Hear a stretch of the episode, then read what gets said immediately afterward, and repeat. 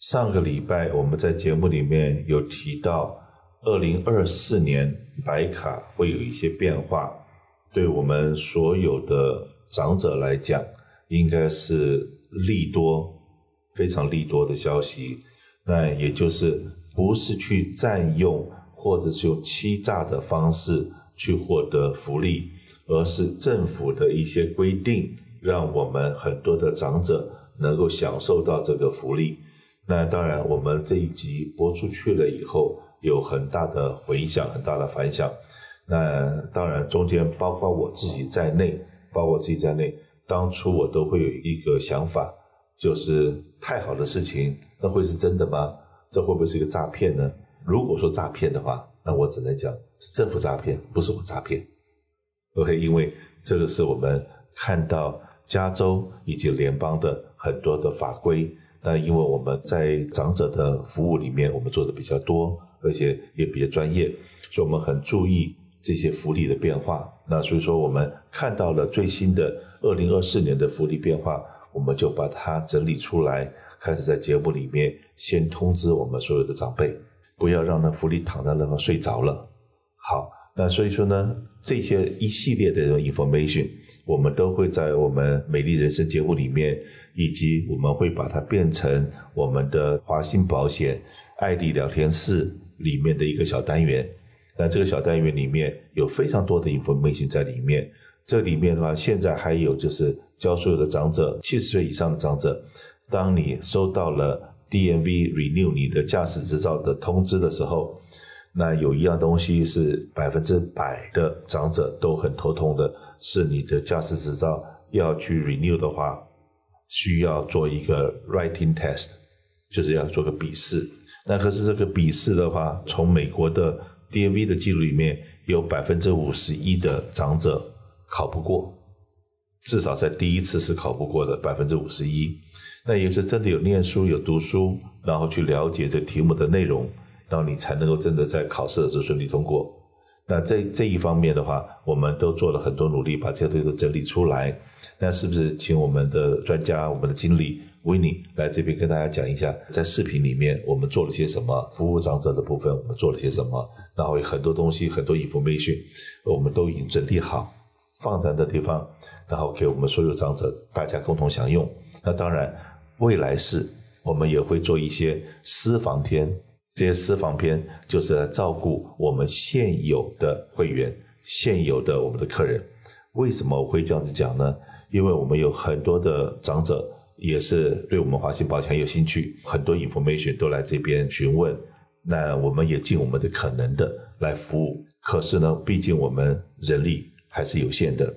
那有非常多的 information，就像我讲说，白卡的最新的政策，怎么样去申请这些福利？那有非常多的好朋友们来问，对不对？可是呢，我们还是有个优先顺序。第一个，我们一定是先服务奇英健保跟华信保险买的我们目前的会员，想要得到我们华信保第一手的资料，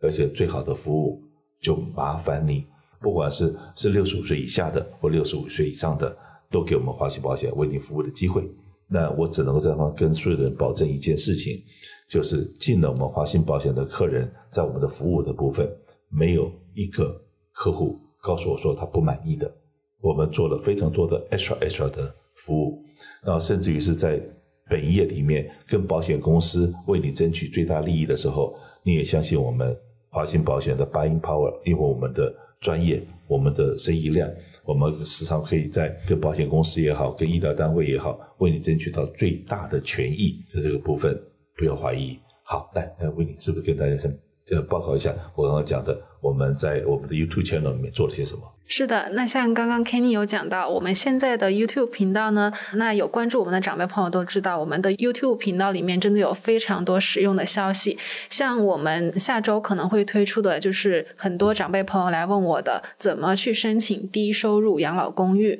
怎么去找低收入养老公寓，以及要去哪里找这个申请表格。那可能在我们下周的这个 YouTube 视频里面呢，就会推出我讲的这个信息了。那大家。大家看过呢，相信都会对你怎么去找你家附近的这些低收入养老公寓会有一个大概的了解。那当然，专业的事要交给专业的人来做。那像刚刚 Kenny 提到，那我们可能会在二零二四年专门把大家关心的一些很重点的问题，什么养老公寓怎么去申请白卡，然后粮食券，然后还有就是嗯，关于你比方说退休以后的资产规划，我们到时候会请专业的人来为大家讲解这些问题。我们会为大大家设置精品的课程，那可能每个月会有一个专门的课表给到大家。哎，这个礼拜我们专门讲，嗯，请专业的人来讲怎么去申请低收入养老公寓。哎，下个礼拜我们的课程可能是怎么来帮你规划退休的基金等等这一些。那前提就是大家一定要成为我们华兴保险起因健保的会员。那我们不仅能在保险的方面帮您解决最专业的问题，那同时呢，在这些退休以后大家关心的话题，我们也可以给到大家精品的培训。是的，张维尼在讲这个话题的时候，我突然想到，因为我不是最近有在做一些运动，然后找老师在教，但事实上我也可以去请我的现在的老师，然后为所有的长者设计一套课程，是适合长者在家里面做运动的。然后我们一个礼拜能够安排一个时间，有老师带着大家一起在这个 YouTube 前面做做运动。那为什么我会讲的这个话题？原因很简单，最近呢，因为华兴保险我做美丽人生嘛，然后又外拍拍了很多东西，包括老人公寓，包括健康中心，种种东西。最近看到了所谓的安养中心，那有很多安养中心的老人家，呃，不一定是老人家，因为。有的都植物人，那个不一定是老人。但可是呢，如果说我们现在不注重运动，我们不注重自己的血压、血糖这些东西，很可能容易生病，至少比较不健康。然后看到有些人卧病在床十年、十五年，甚至二十年，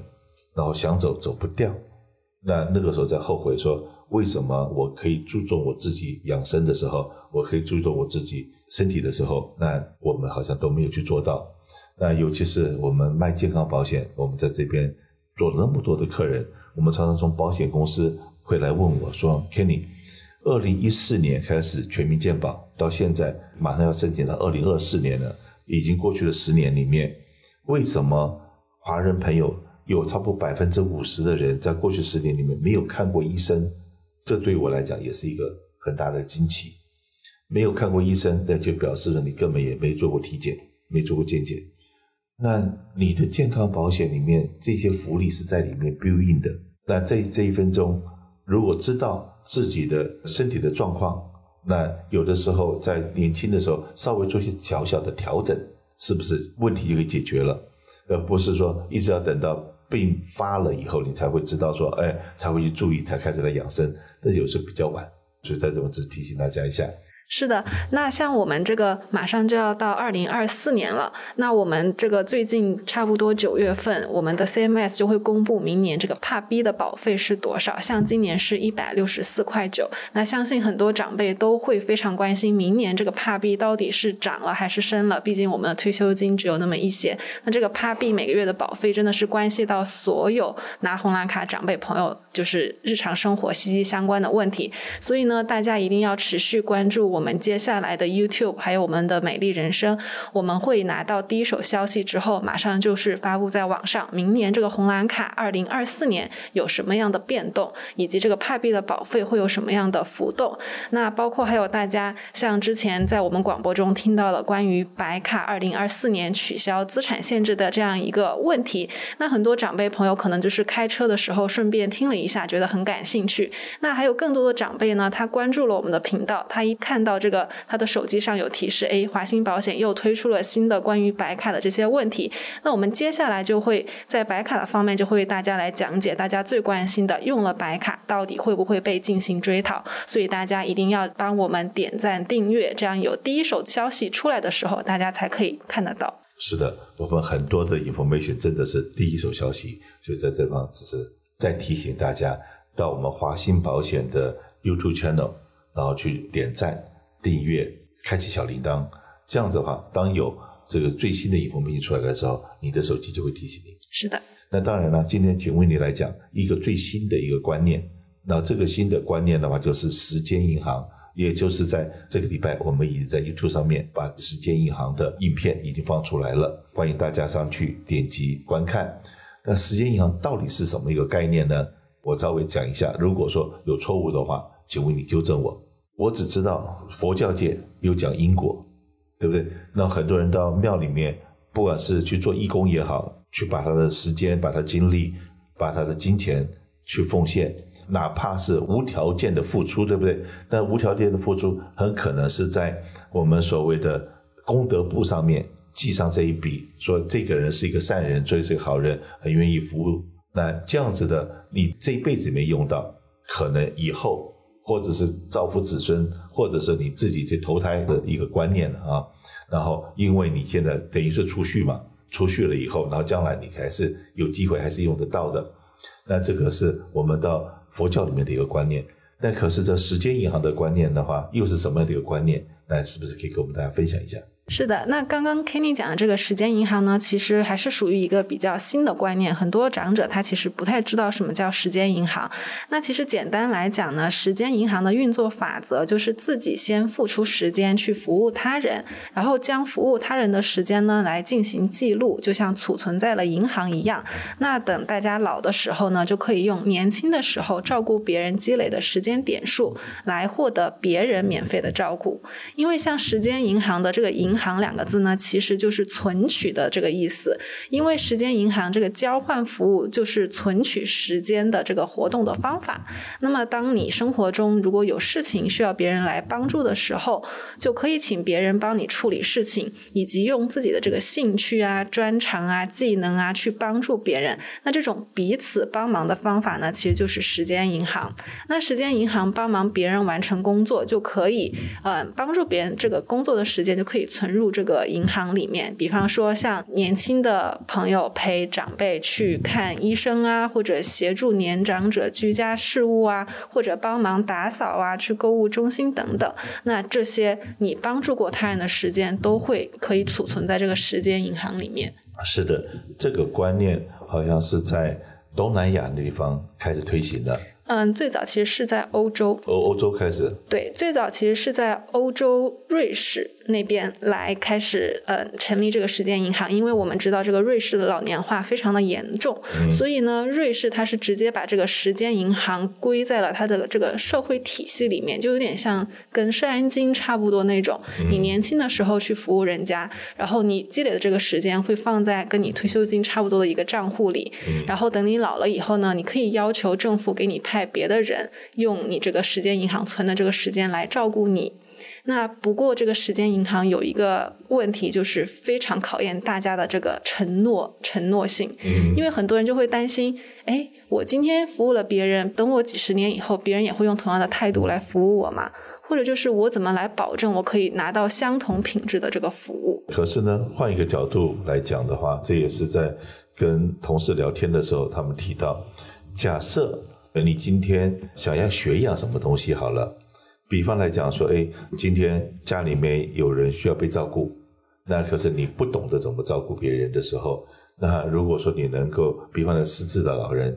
家里有人可能有这个状况了，你就去照顾失智老人，然后去跟他们家人去一起学习，去了解大概这个整个的退化的过程是怎么回事，然后你也会去上课，也会去注意这些观念，这个这些 information 的话，你在教学相长。你从这个服务别人的时候，那比方呢，刚才那温妮还提到比较轻松的工作，比方呢的带老人去看病，或者是呃陪老人家去这个外面散步、逛街，种种的东西，这些东西啊都是可以累积你的 credit。这是在瑞士那边是由政府来主办，那只是说，哎，这个银行会不会倒闭？那或者说银行会不会服务很好？那这些东西的话，那当然是另外一个话题。可是呢？如果说你换另外一个角度来看，你在做这件事情呢，就像我刚刚一开始讲的，你到庙里面或者到慈善机构去做很多义工的工作的时候，我想你去的时候，你都是抱着一个欢乐的心去服务别人的心。那从那地方可能得到了一些成就感，或者让他们学到一点东西，那都是累爽。那你没有想到要回报，可是呢，当如果说多年之后，就比方你现在是三十岁、四十岁就去。时间银行存时间的，存时间，存时间呢去服务老人家。到你七十岁、八十岁的时候，真的需要别人来服务的时候，哎，别人同样的年轻人也能够这样子的心态来服务你的时候，那都是 extra，都是得到嘛。对。那目前来讲呢，就是这个时间银行运行的比较成功的，就是在瑞士还有日本，因为这两个国家呢都是比较注重契约精神的国家，嗯、所以他们呢就是使用，就是大家都可以很好的履行这个契约的精神。那最近呢，因为我们这个台湾它的养老呢，就是老龄化也日趋的严重，所以台湾也是在呃前几年成立了一个不老银行、不老时间银行。但是目前为止呢，嗯，因为我们这个华人可能对这个储存时间还是有一个比较新的概念，所以台湾那个时间银行呢，目前来讲可能没有瑞士跟日本成立的那么成功。但是我觉得这只是一个时间长短的问题，那终有一天，也许大家会适应这个时间银行的存在。那不过就像刚刚 Kenny 提到，Kenny，请问你，如果要是美国现在有这么一个时间银行的存在，你会想要去服务人家，然后来储存这个时间吗？必要的，必要的，原因很简单。像现在这个我家的长辈，我的岳父，当然他们现在已经都九十六岁了。到九十六岁呢，需要有人陪伴嘛。那有人陪伴呢，我们要找陪伴的人、看护的人。那那些费用都相当的贵，都相当的贵，一天大概都要付到快两百块了。